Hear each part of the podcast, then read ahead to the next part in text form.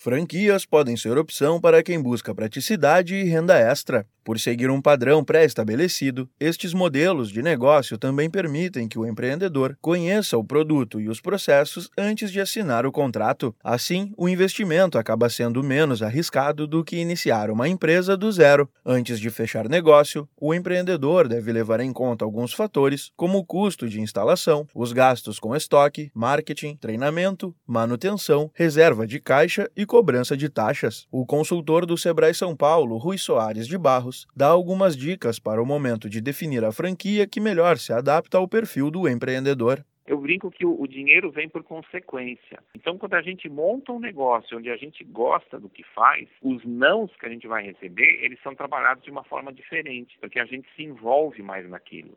Por serem negócios mais enxutos, com menos investimentos iniciais e prazos de retorno mais curtos, as franquias também podem ser uma alternativa para uma segunda ocupação do empresário. De acordo com o consultor do Sebrae São Paulo, Leandro Pérez, antes de bater o martelo para abrir uma franquia, é importante que o empreendedor pesquise o tipo de negócio para saber onde vai investir e se vai ter retorno para sustentar a empresa trabalhar com o investimento dos outros, ele é importante desde que seja via de mão dupla. A gente tem que entender realmente o foco disso. Eu entendo que é um trabalho, que é uma oportunidade, principalmente para esse nível de desemprego absurdo, mas ele tem que ter um, um mercado já existente. Então, como se fosse abrir uma empresa, a pessoa tem que pesquisar muito quem são as melhores franquias, entender como funciona o formato de franquia, porque a mecânica de franquia ela tem uma regra e toda essa regra ela, essa pessoa também tem que se adaptar.